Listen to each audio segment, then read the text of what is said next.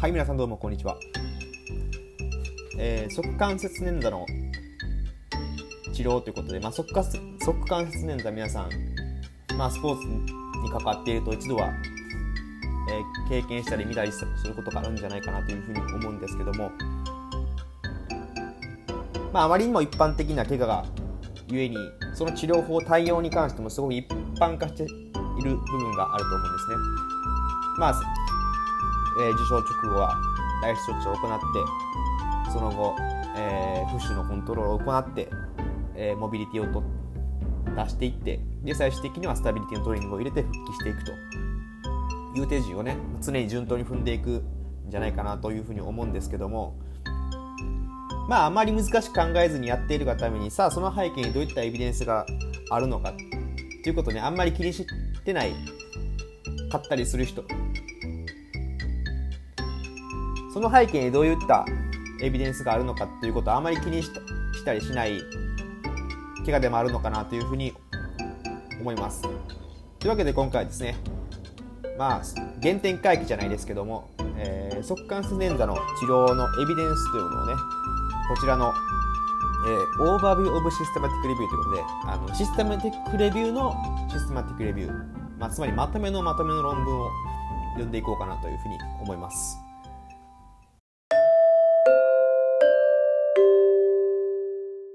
というわけで早速イントロダクションから読んでいくんですけどもまず背景としてはまあ圧縮捻挫を一度、えー、受賞すると多くの場合、まあ、最大70%、まあ、いろんなエビデンスの中で、まあ、いろんなブレがあるんですけども、まあ、最大70%の人が、えー、慢性の不安定圧縮、えー、側関節不安定性などの後遺症や、まあ、再発を経験するというふうに言われています。続いて、えーまあ、実際もすでに多くのエビデンスはありまして、まあ、その結果、システマティックレビュー、足首捻挫の、えー、治療とか、その後の治癒など、いろいろ関するシステマティックレビューもかなりあるんですけども、まあ、ちょっと乱立してしまってる部分があって、それぞれのクオリティに問題があると。まあ、実際に足首捻挫のデータ取りやすいんですよね。あの、ゴニオメーターとかを使って、あの、モリテを測ったりとか、いろいろ研究しやすい、え部位でもあるので、まあ、そういった部分でいろんな研究が出てる反面、まあ、それはもちろんいいことなんですけどその反面に各、えー、エビデンスのクオリティに問題があるというふうにこの筆者は述べております。というわけでね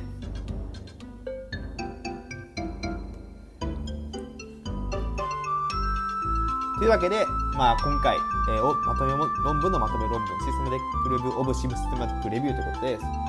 まあ、システマティックレビューを1回総括していってバイアスのないシステマティックレビューを作っていく必要があると。いうことで今回の目的としてはあ今回今回の研究の目的としては、まあ、これまであるシステマティックレビューのオーバーレビューを作ることでエビデンス的に適切な治療リハビリというのをもう一もう一度考え直そうということ。えそれに加えましてね、まあ、やはりシステマティックレビューがいっぱいあるとですね、そのシステマティックレビューによって意見が異なってくると、研究者によって、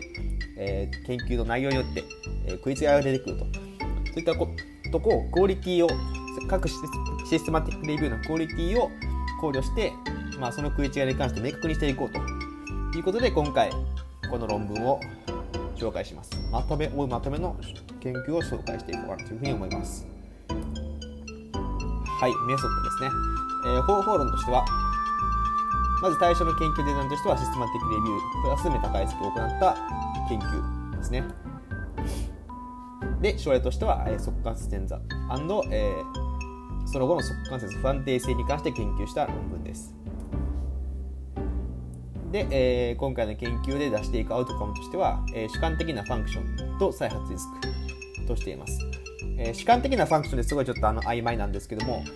まあ、どうしてもまとめのまとめなのでいろんなデータをこう、えー、一色体に、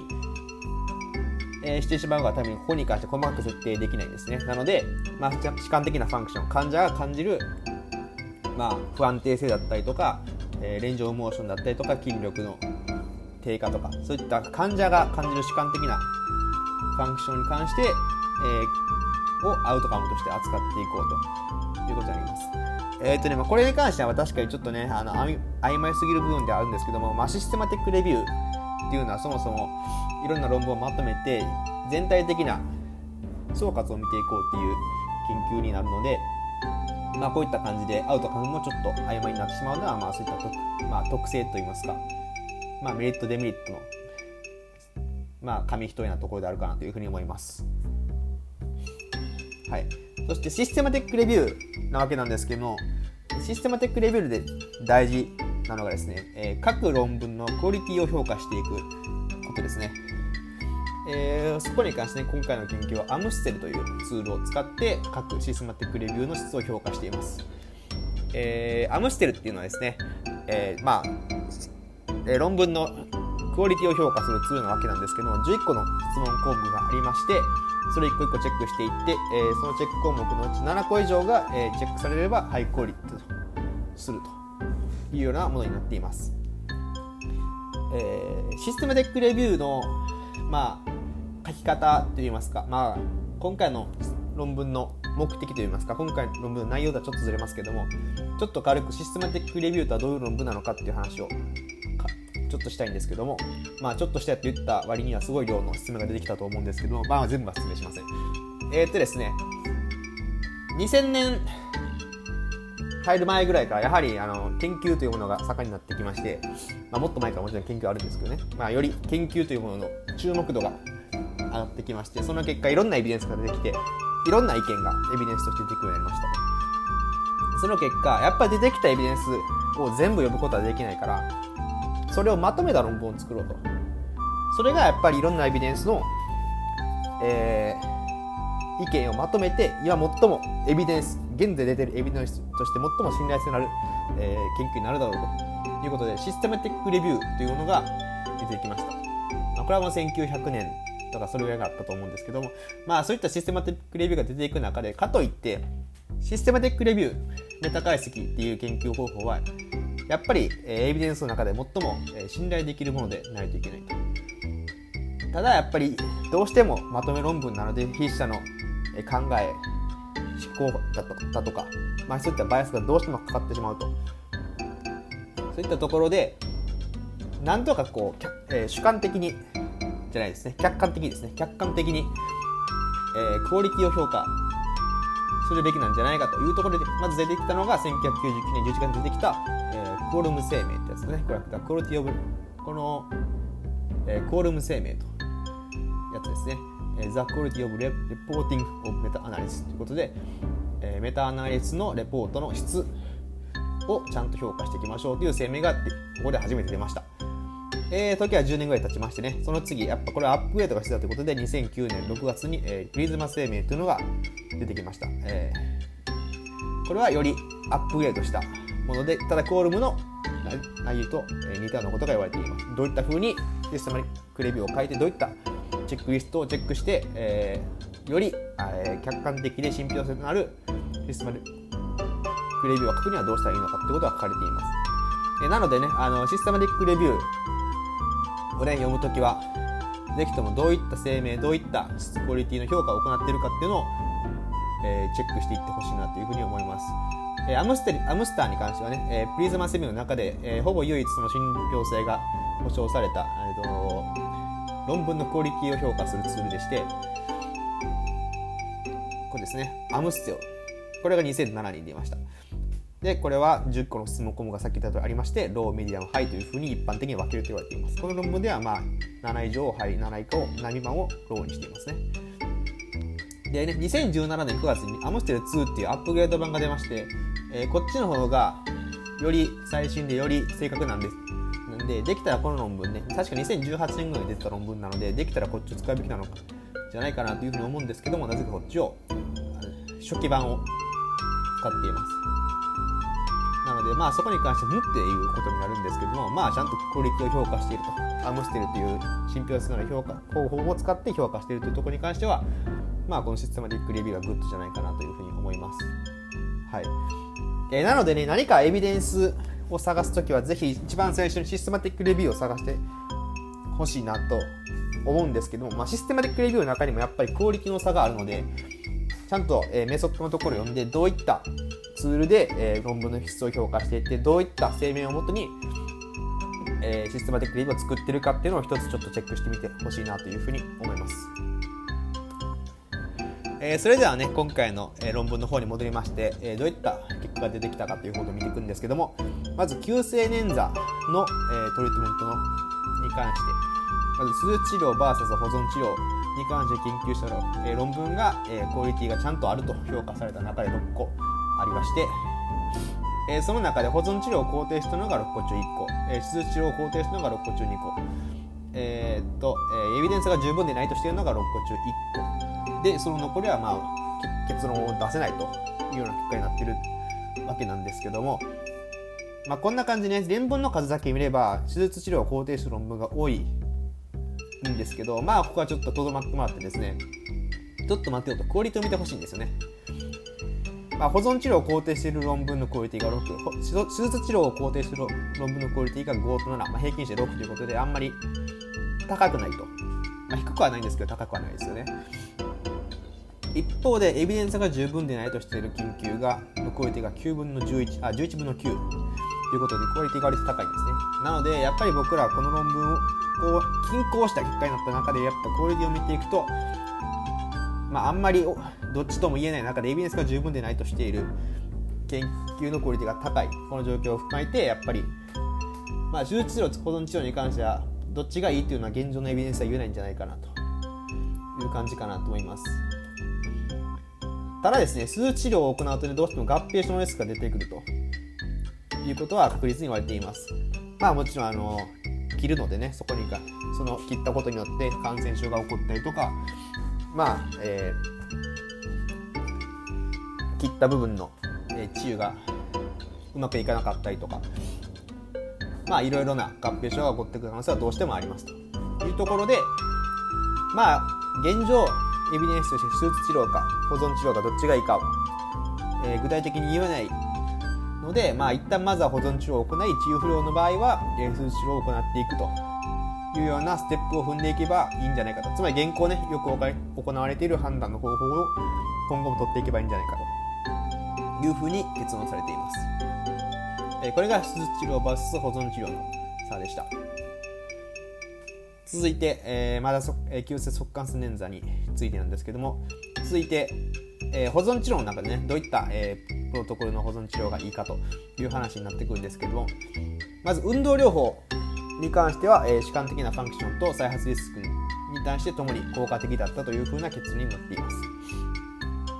続いて、えー、外的サポート、えー、これねエキスターナルサポートであのそれをどう訳していいか分からなかったんですけども、まあ、内容としては装具テープのこと。ですね、えー、これに関しては6つ論文レビュー全てで主観的なファンクション再発リスクに効果的であると。全会一致の答えになっていると、まあ、つまり、えー、急性足関節捻挫に対して、えー、装具またはテープを行っていくことに関しては、まあ、確実にいいというふうに言われています。えー、っとですね。つまりですね運動療法装具テープは、えー、急性足関節捻挫に対するアプローチアプローチとして効果的であるというふうな結果になっています。えー、ここ2つに関してはですね、メタ解析がありまして、まず運動療法なんですけど、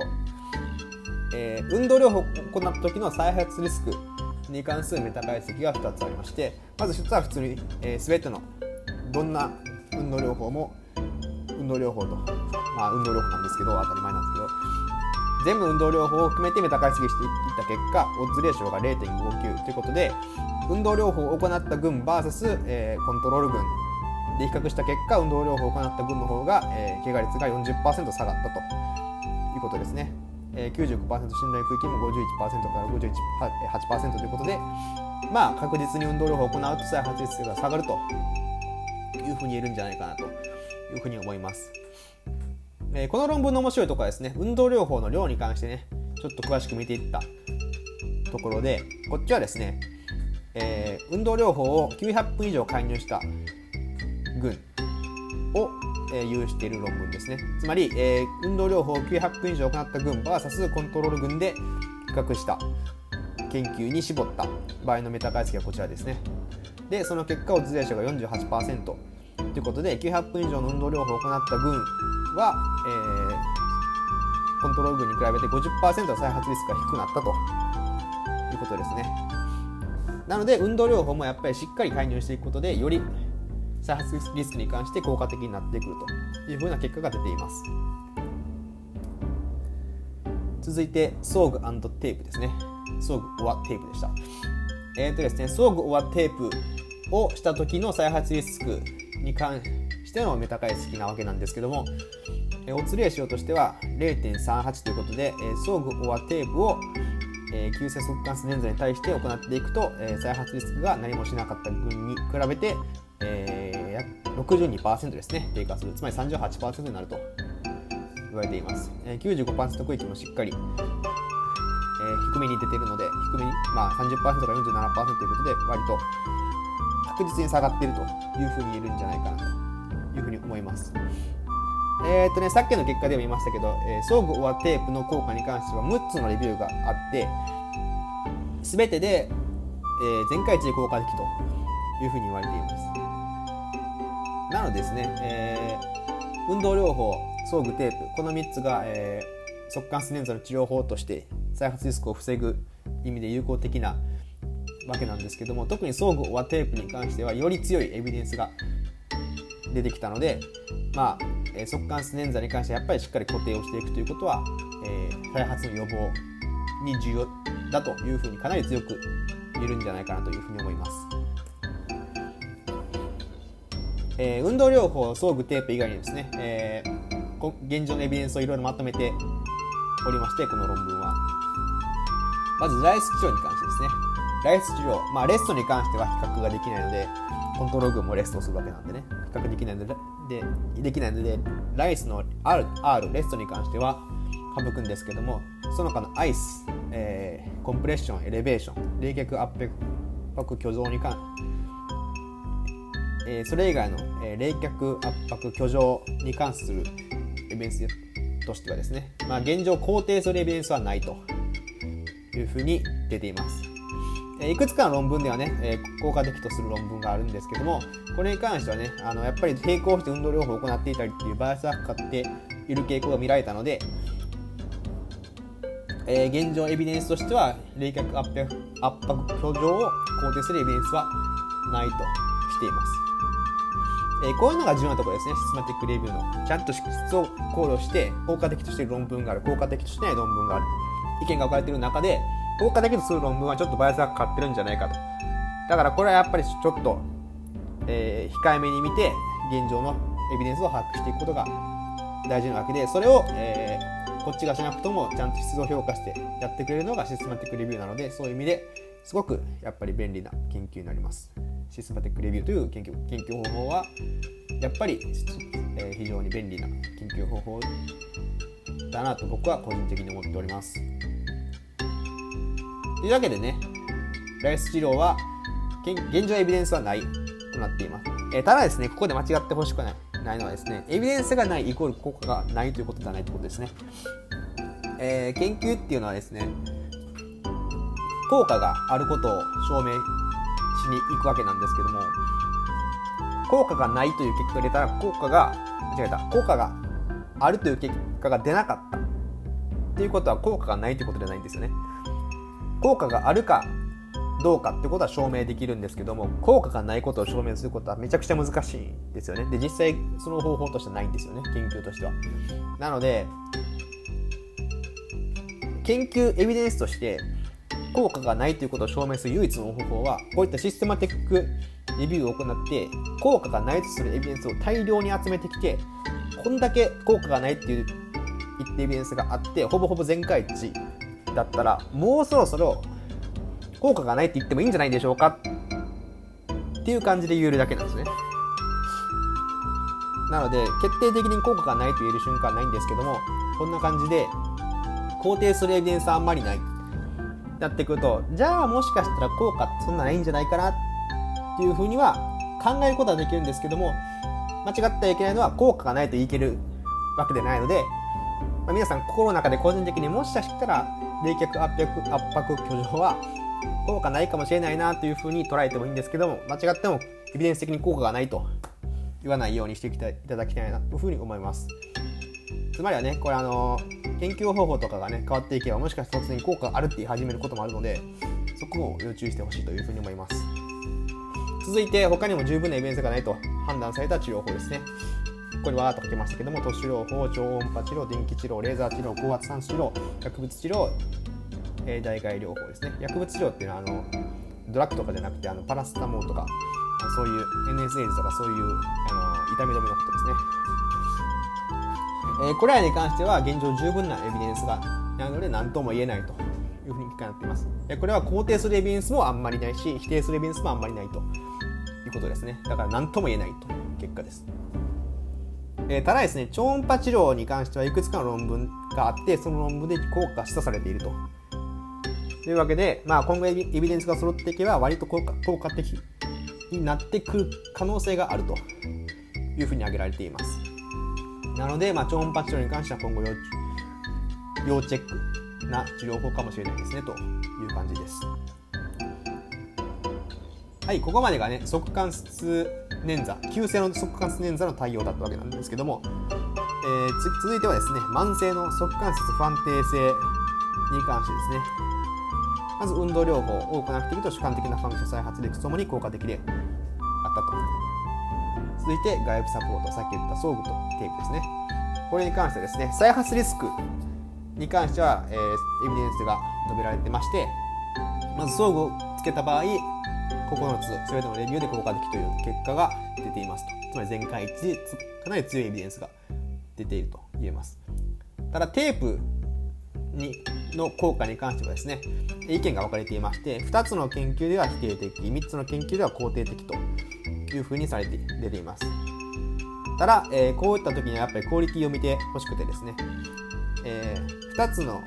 否定的な結果を出している研究のクオリティは4と5であまり高くないんですけども、えー、肯定してる方の研究の一つが11分の9ということで割とクオリティが高いと。まあ、いうことで、まあ、しっかりバイアスを取り除いてみていった結果やっぱちょっと、えー、テープは肯定的寄りなのかなというふうに言えるかなというふうに思います。なのでまあ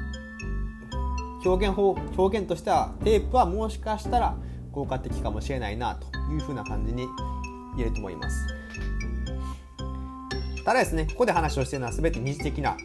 えー、予防の話ですね。えー、1回足首捻挫をして起こして、その結果足、側関節不安定性を持っている選手に対する研究なので、えー、これをもとに一時予防に関しては何とも言えないということです。あもちろんね、予想としては、まだ足首捻挫をしたことない人でも足関節不安定性を持っていれば、こういった効果が見込めるというふうに予想はできるんですけども、まあ、エビデンスとして一時予防に対してこういったことが同様に効果があるというふうには言えないと。これに関してはもう少し検討していく必要があるというところを注意してください。あもう一つ都市療法ですね。これはちょっと違うアウトカムで見てるんですけども、え都市モビリゼーションは、え背屈のレンジオブモーションを更新していくことに効果的だという結果が出ています。えーとね、これに関してはなかなか珍しいですね。都市療法っていうのはどうしても、えー、術者によってクオリティが変わってきてしまうのでどうしても論文のが低いとして、えー、 systematic review から切られたり、まあ、アウトカムの結果もちょっと曖昧になってしまうバラバラになってしまって結果がきれいに出なかったりするんですけどもまあその中でもちゃんとクオリティを保った研究がいくつかあってその結果徒手モビリゼーションは背屈 range of motion を更新するということが分かっているということでこれはなかなか徒手療法のエビデンスが出ているということで面白いなというふうに思います。繰り返しますけど都市療法って結構エビデンスが出にくいので、えー、都市療法の中でエビデンスが出るっていうのは結構今回の研究として面白いなというふうに個人的にこれも思います。思います、えー、それではね考察のところを見ていこうかなというふうに思いますけどもまず筆者が挙げた点としては、まあ、雑多にシステマレビューがシステマティックレビューが存在すると。えー、まあイントロダクションのところでも挙げましたけども足首捻挫のエビデンスは結構いろいろ出てるんですよね。でその結果それをまとめとするシステムテックレビューもいっぱい出てくるんですけども、えー、出てきてすぎ出てきすぎていると。で何が何だかわからないと。システムテックレビューは何とも言いますけど現状のエビデンスをまとめるものであってそれが乱立してしまうと結局どれが正しいエビデンスなのかわからなくなってしまうと。なのでシステマテックレビューを作るならちゃんとクオリティを評価してどのシステマティックレビューを信用してやっていくべきなのかということをやっぱりちゃんとこの特にこの分野に関しては、えー、精査しながらやっていく必要があるというふうに注意を促しています。まあ、なので今回はこういう感じのね論文を作っているえー、なんですけどもそういったクオリティを、え、精査していった結果まず急性捻挫に関しては運動療法装具テープが効果的であるというふうに言えると結論付けています。続いて、えー、側関節ファンテースに関しては、えー、主観的なファンクションを改善するという意味では運動療法ですね。まあ、主に、え、不安定性なのでインスタビリティですね。を改善していくためには運動療法が必要だというふうに結論付けています。えー、続いて再発リスクに関しては運動療法と装具が効果的であると。ただですね、さっきも述べた通り、え、テープに関しても、え、効果があるというふうな傾向が見られているので、まあ、テープをまっすぐやめろというふうな結果になってないかなというふうに思います。で、え、ちょっとメモなんですけども、まあ、一つの論文ですね、どれぐらい装具をつけるべきかっていう論文がありまして、それによりますと、えー、装具は受賞後6ヶ月つけることが推奨されており、えー、受賞後1年間は、えー、つけていることでその効果が得られるというふうに言われています。逆に1年を超えてくると装具をつけてても再発リスクはあんまり変わらないので、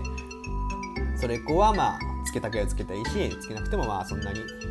問題ないんじゃないかなというふうに言えるかなと思います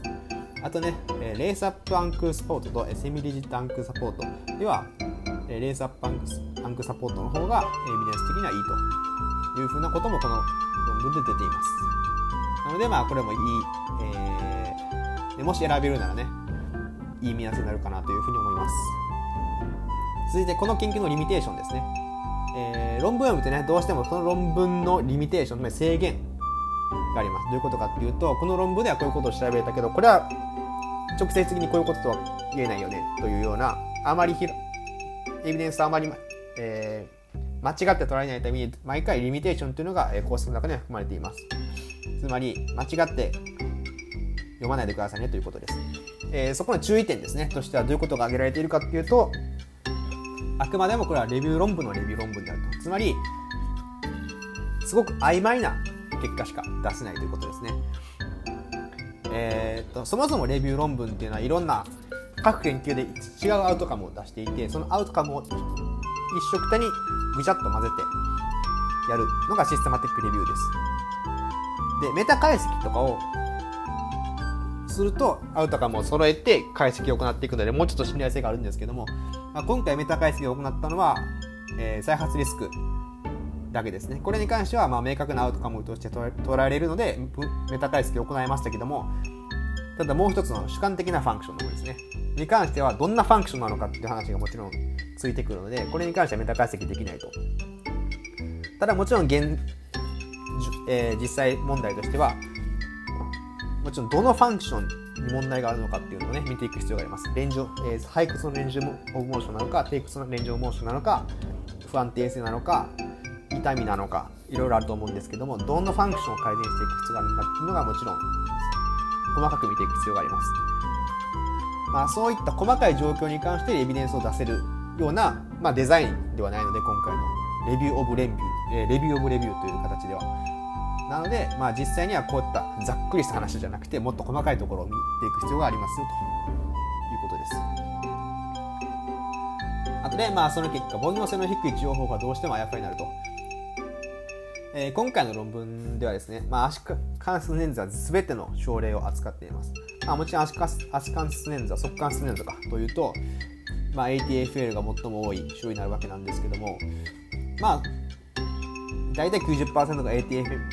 ATF だといっても他の足首捻挫も今回に含まれてこの研究の中に含まれています。心絶毛質だったりとか、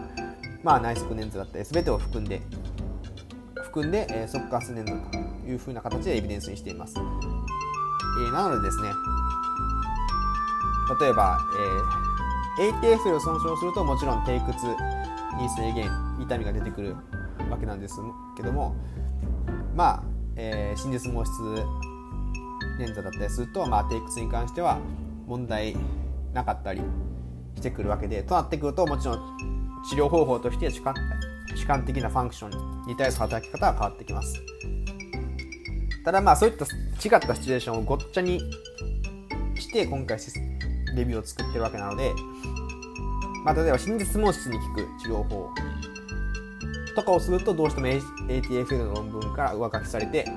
あやふやになってしまいます。なのでそういった細かい凡庸性の低い治療とか目的に関してはまた別で分けていく必要があります、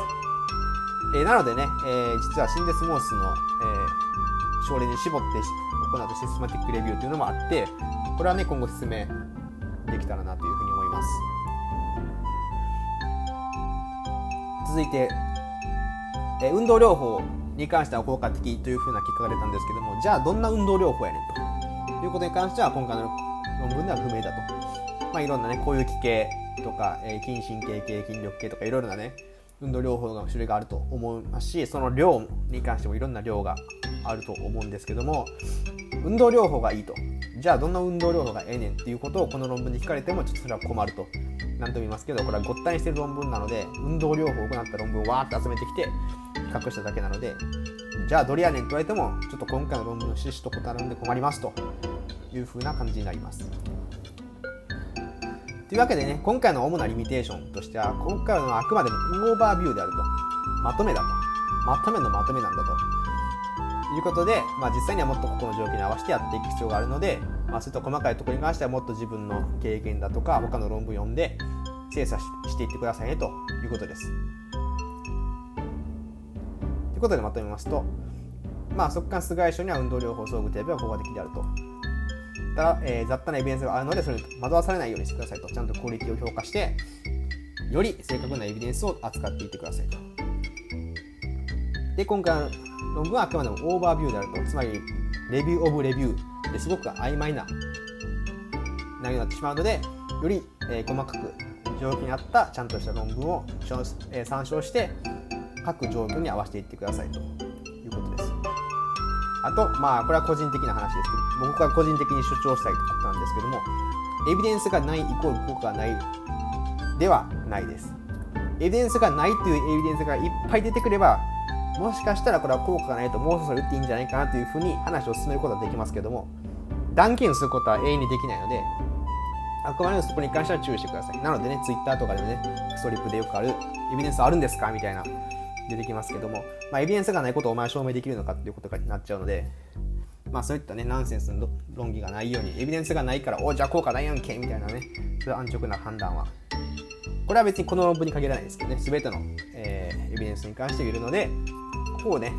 ぜひ一つエビデンスを扱っていく身として注意していってほしいなというふうに思います。というわけでね、えー、今回の、えー、リファレンスはこんな感じです。こっちが、えー、今回読んだ、ね、論文のリファレンスですね。で、こっちに関してはね、あの、アムステル2というツールがどういうものなのかっていうことをね、日本語訳してやってくれてる論文がありまして、まあ、もしね、システマティックレビューのやり方とかに興味がある人は、えー、こういうのをこっちの方も読んでほしいなというふうに思います。というわけで、えー、ご視聴ありがとうございました。えー、というわけでご視聴ありがとうございました。えー、というわけで最後までご視聴ありがとうございました。えー、かったと思っていただいた方はグッドボタンと、えー、チャンネル登録をよろしくお願いします。えー、次回もね、こういった感じの、え、論文をね、え、早口で紹介していくね、ビデオを上げたいと思うので、今後とも応援よろしくお願いします。それでは、え、最後までご視聴ありがとうございました。また次回の何かでお会いしましょう。さようなら。